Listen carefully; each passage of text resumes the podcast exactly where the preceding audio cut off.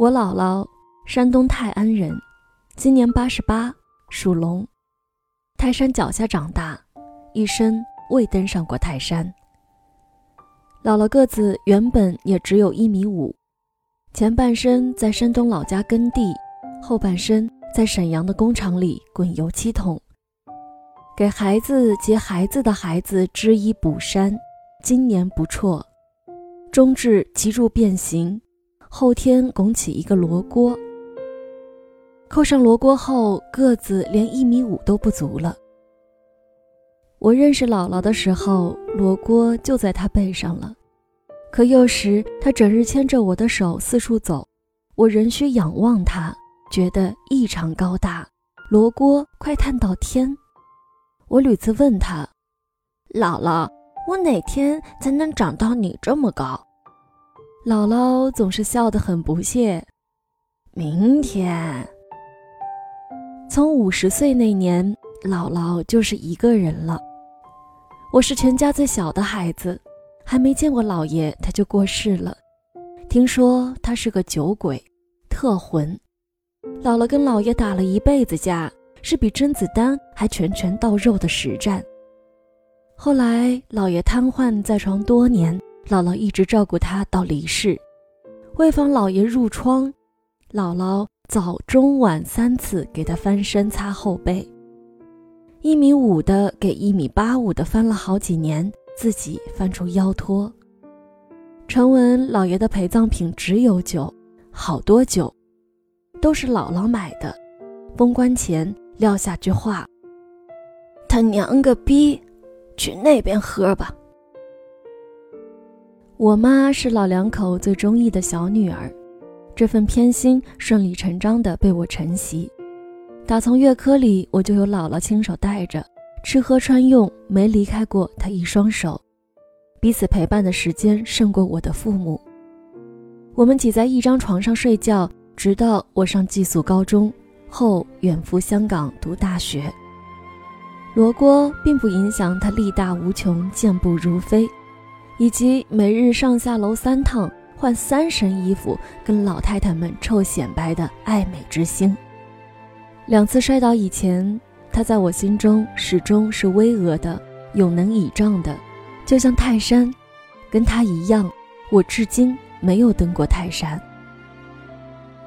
六年前，姥姥在路上摔了一跤，此后一蹶不振，终日卧床或窝在床边的小转椅里。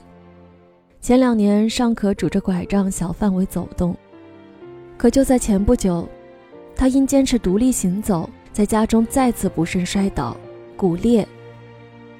依别家老太太这个岁数再来一跤，多半是起不来了。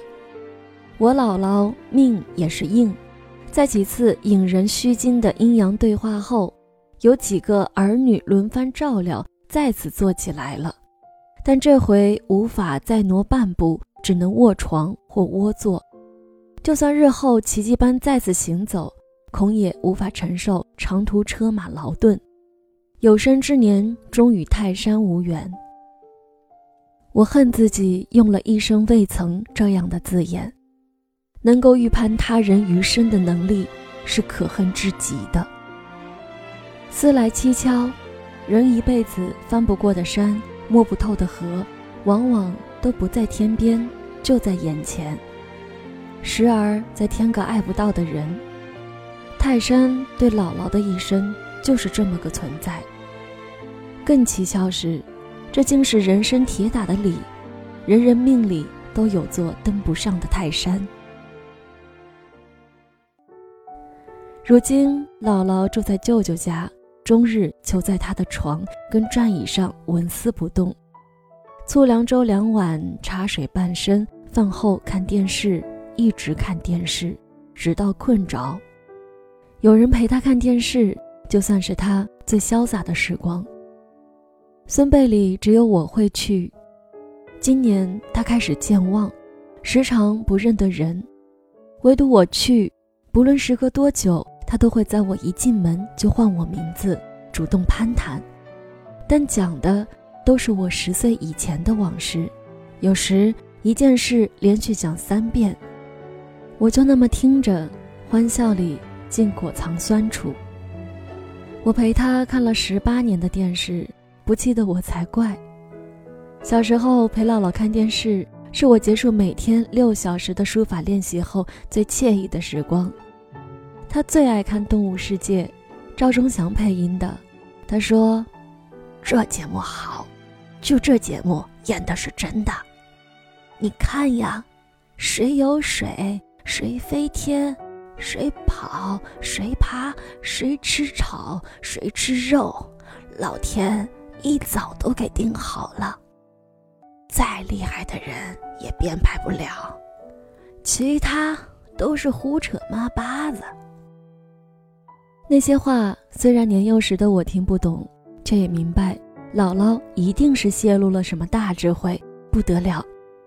她坚决不准我看金庸和琼瑶。痛骂都是胡扯妈巴子，然而他给我讲的那些睡前故事，才真是我听过最扯的，一水怪力乱神，通篇封建迷信，以致在他诱导下，我识字后独立阅读的第一本书是《聊斋》。阅后，我只确认了一件事：全天下会讲故事的人，蒲松龄第二，我姥姥第一。同一个故事。姥姥每次讲结局都不一样，起初我以为她别出心裁，故意为之，后来才弄明白，那些故事她大多只记了个开头，后面都是随讲随编，竟都能自圆其说，真有文化。可谁能想到，这么有文化一个人竟是文盲？我第一次知道姥姥姓甚名谁，是四岁那年。距识字尚有两年，姥姥去银行给自己存钱，一手菜筐，一手我，四目合盯着银行柜台前的一张存款单跟一支笔，相对无言赛呆。面前女柜员催姥姥交单，后面排队的催姥姥交笔，她就是霸着不动。姥姥，人家催你呢。他娘个逼！我要是识字，用他催。姥姥，等我识字了，我帮你写。那还用说，写他们一脸。姥姥跟我撒完气，转头寻求一年轻人帮助。年轻人大概办急事，一脸不耐烦。啥名？王张氏。大姨，银行得写本名。张富兰。哪个富哪个兰？啥？兰字姥姥能照猫画虎，但就自己到底是哪个富字，斗争了整个下午，先后换过三个年轻人，像面一样从他们写下的所有同音字里挑，看哪个最像记忆中的那个形。多年后，逢见电视剧里罪犯剧上演警察推出一沓照片，让证人指认嫌疑犯的一幕。我都会忆起多年前那小银行里的闷热午后，姥姥指着一排福字中的某个喊：“就是他。”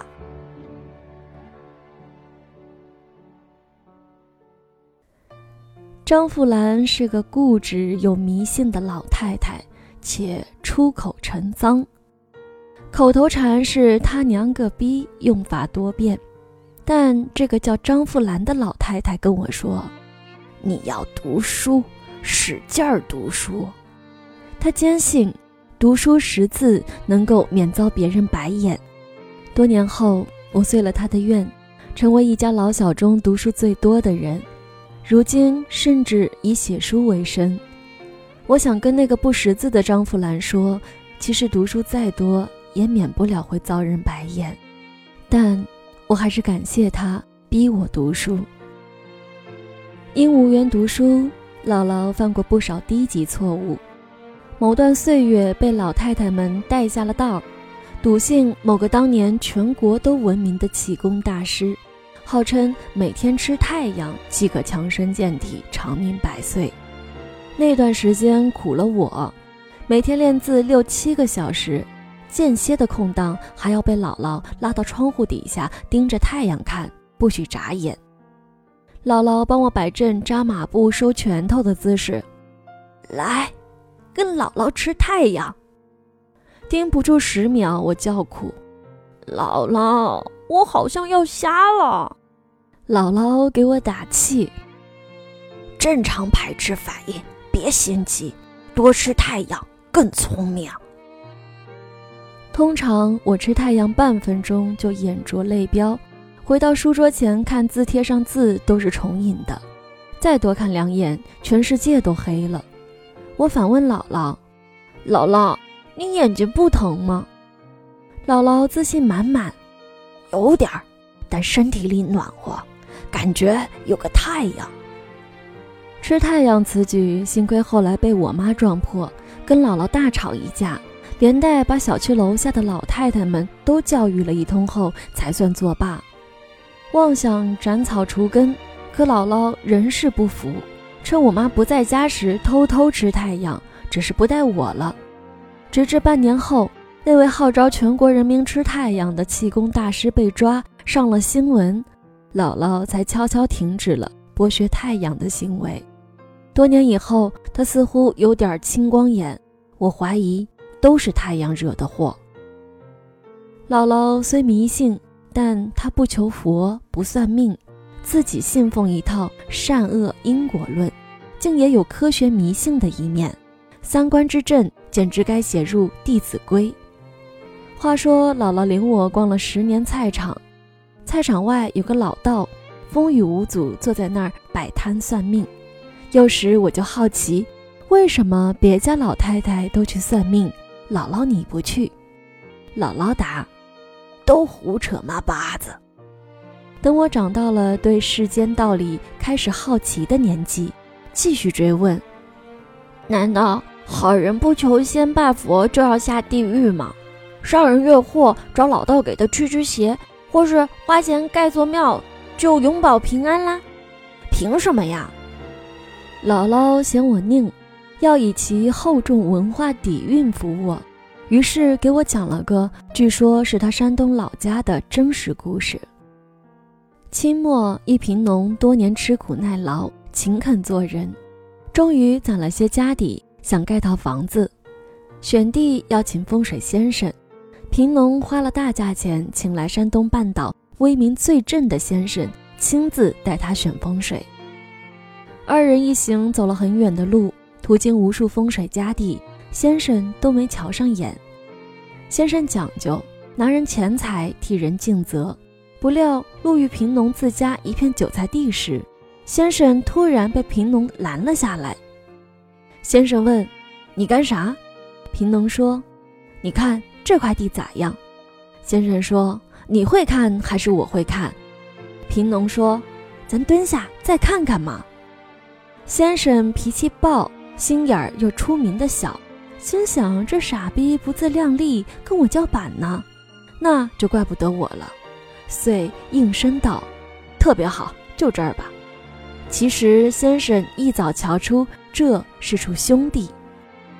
先生四方云游，十年后再次路过当地那片韭菜地，一大户人家，庭院显贵。先生好奇入门拜访，户主。正是当年那傻逼贫农，先生大惊，自己看风水天下第一，怎可能看走眼？终忍不住发问。当年的贫农，如今的地主解释说：“先生，我当然不会看风水。十年前那天，我在自家韭菜地里看见一个衣衫褴褛的大肚婆在偷韭菜吃，看那吃相，应该是饿了多日，不然怎至于偷吃？”当时我跟你若继续前行，冲破了人家颜面，更怕惊了胎气。我想等他吃饱离开后再过去，来不及跟先生解释，便随口扯了个谎，蹲下猫起来。等他吃完，结果先生说这真是块宝地，我就信了先生，在这块地上盖房子。如今看来，先生果然神算，还未来得及感恩。先生从此风沐隐退，再不看山水。隐退前给世人留下话：看了一辈子风水，今天才知道自己瞎。哪里有什么风水宝地？风水都是跟着人走的，好人走到哪儿，哪儿就是好风水。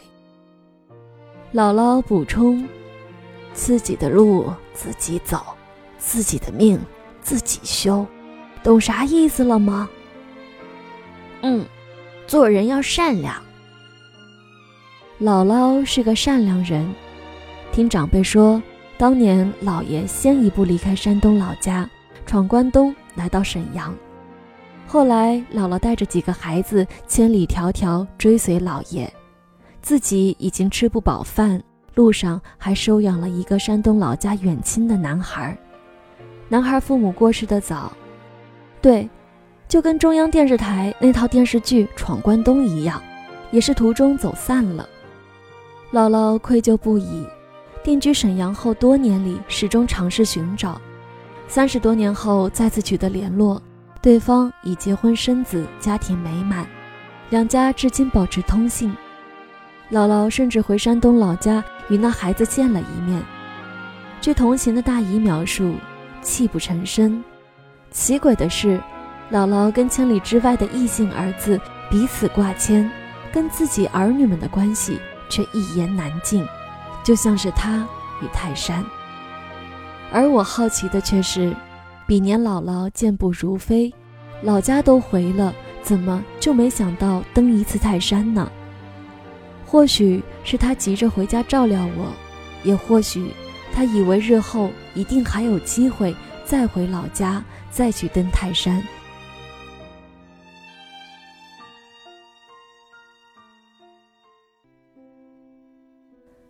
大约我三四年级时，陪姥姥看了好几年《动物世界》后，我跟姥姥共同爱上了中央台另一档综艺节目《正大综艺》。节目中有三位英语很棒的台湾女导游，带观众去全世界欣赏风景：瑞士雪山、巴西丛林、夏威夷海边。当然，哪里的海都比不过马尔代夫，起码在电视上看起来如此。我跟姥姥双双看傻了。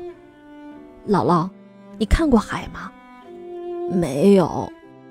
山东那儿没有海吗？有。那你怎么不去？没功夫。山东都有什么？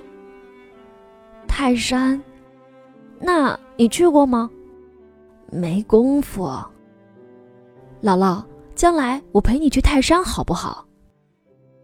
就怕到时姥姥岁数大了，爬不上去了。等我挣钱了，花钱叫人背你上去，买直升机飞你上去。好，姥姥，将来我带你去马尔代夫看海。好。那些年里，我跟姥姥在正大综艺和动物世界里走遍了大半个地球。但大多数地方，姥姥都是一看而过，从来记不住名字。反而马尔代夫这四个绕口的字，像是扎在了他脑子里。大概因我提的次数最多，逐渐演变成我跟姥姥之间的梗，家里亲人才懂。姥姥，将来我要带你去哪儿看海？马尔代夫。每年大年初二的家庭聚会上，长辈们都会被我跟姥姥这一唱一和的老梗逗乐。大概是因为姥姥口气里的真诚，跟我当时所处现实的反差间，形成了一种自然落差的幽默感。其实家中的孙辈们都嫉妒我有姥姥一手带大，从小没有为生活琐碎忧愁过，洗衣做饭、大小家务全都不会。少爷当不了，倒像个废人，这我知道。但那时已是父亲过世以前的我。父亲过世后，引发一系列家庭变故，无非就是家庭剧中常见的利益跟矛盾，只是上演的更真切和血淋淋一些。姥姥就此结束了在我家跟我同居同住十九年的日子，搬去了舅舅家养老。此后不久。我休学在家一年，陪伴母亲料理家事，学会了洗衣做饭大小事务。我已经不再是那个离了姥姥无法自理的孩子，却还是没有足够的本事带他去坐直升飞机登泰山，去马尔代夫看海。就在我结束休学的冬天，回香港前的日子，我去舅舅家跟姥姥告别，正逢他下楼买菜。他一早知我来意，本是故意要躲我，却被我撞上，拎着竹筐急匆匆远走，故意甩下我。我愣是追不上，当时因我马上要去赶赴朋友聚会，便没再追。我朝姥姥背后喊了一句：“注意身体，等我回来。”姥姥头也不回地朝身后的我摆了摆手，像在驱赶，又像在召唤。就在当天，我前往香港的飞机上，姥姥在菜场门前的一块冰面上滑倒，从此再也没能独自站起来。一开始，我妈没敢告诉我，隔了多日，在大夫确诊没有致命伤后，我妈才对我吐露实情。而全家人心里没有说出的那句话是：“姥姥摔倒都是因为想你走了神。”我只恨泰山不能移动，马尔代夫也无法化作一掬清泉，将一山一水精美的微缩盆景呈至姥姥面前，弥补我的遗憾。大学最后一年，我仍旧偶尔做孩童般的白日梦，幻想自己有天人前显贵。买一架直升飞机，雇一对最好的医护跟保镖，带姥姥登山越洋。但可笑的是，现实存在的意义，有时恰恰只是为反衬梦的虚假。那几年是我过得最无助的岁月，身体常抱恙，高利贷缠身，写作陷瓶颈，郁郁不得志。那年有过一个女友，见过一对情侣朋友晒了马尔代夫蜜月。要求我要带他去，指明就去天堂岛。当时完全没有这个能力的我，人爱面子，调侃似的说：“别去天堂岛了，咱去葫芦岛吧，一样的，还有新鲜虾爬子吃。”自然，那个女友后来分手，可他竟真的以为我们之间的症结在天堂岛。最后一刻，仍坚持问我为什么不带他去马尔代夫。好面子如我，最后也只能半开玩笑的应付一句：“因为我答应了要带我姥姥第一个去。”时至今日，我仍没去过马尔代夫，也仍未登上泰山，但我的生活早已悠哉了许多，却只是经济上，忙起来的时候反而没了时间。今年初，我在沈阳老家驻留了数月。隔几天就去陪姥姥看电视，偶尔还自己带三两瓶酒在她身边边看边饮。醉了困了就窝在她的床边眯一小会儿，如那十九年里一般平常。几次醒来时，我都发现姥姥正侧身注视着我的脸，眼神里有种道不明的东西。半小时前，她还不认得房间里其他的亲人。可他一直在叫着我的名字，翻来覆去的讲述我幼时他带我时的趣事，引其他家人嫉妒不已。近半年来，他的健忘症愈发严重，时常不知自己身在何处。姥姥，有一天你不会忘了我的名字吧？正直，正直。他像在念某种拯救记忆的咒语，我泪水噙在眼里，不敢直视他最近一次因摔倒而撞成青紫色的眼眶。那，你叫什么名字？沙兰来着，不记着了。会写吗？我调侃他。他只嘿嘿一笑，懒得理我。奋力时用手肘撑起身子，要看电视了。电视打开，正巧某个旅游节目在播，屏幕里汪洋一片，竟是马尔代夫。他努努嘴，一指海滩边上嬉戏的几个比基尼美女，慢吞吞说：“穿太少啦。”我被他逗乐，扯过一枚枕头替他电平罗锅，调大电视音量，问他：“大海漂亮吗？他点点头。漂亮。这是马尔代夫。我趴在他耳边半喊：“还记得马尔代夫吗？马尔代夫是哪儿来着？”知道。他眼神没有看着我，始终盯着电视里那一片蔚蓝，撇撇嘴角，很不屑地说：“我家。”我泪如雨下，如同那年吃了一颗太阳。我姥姥，山东泰安人，今年八十八，属龙，泰山脚下长大，一生操劳。从未登上过泰山。或许他的余生都只能在床畔徜徉，但他已然去过马尔代夫，全世界最美的海。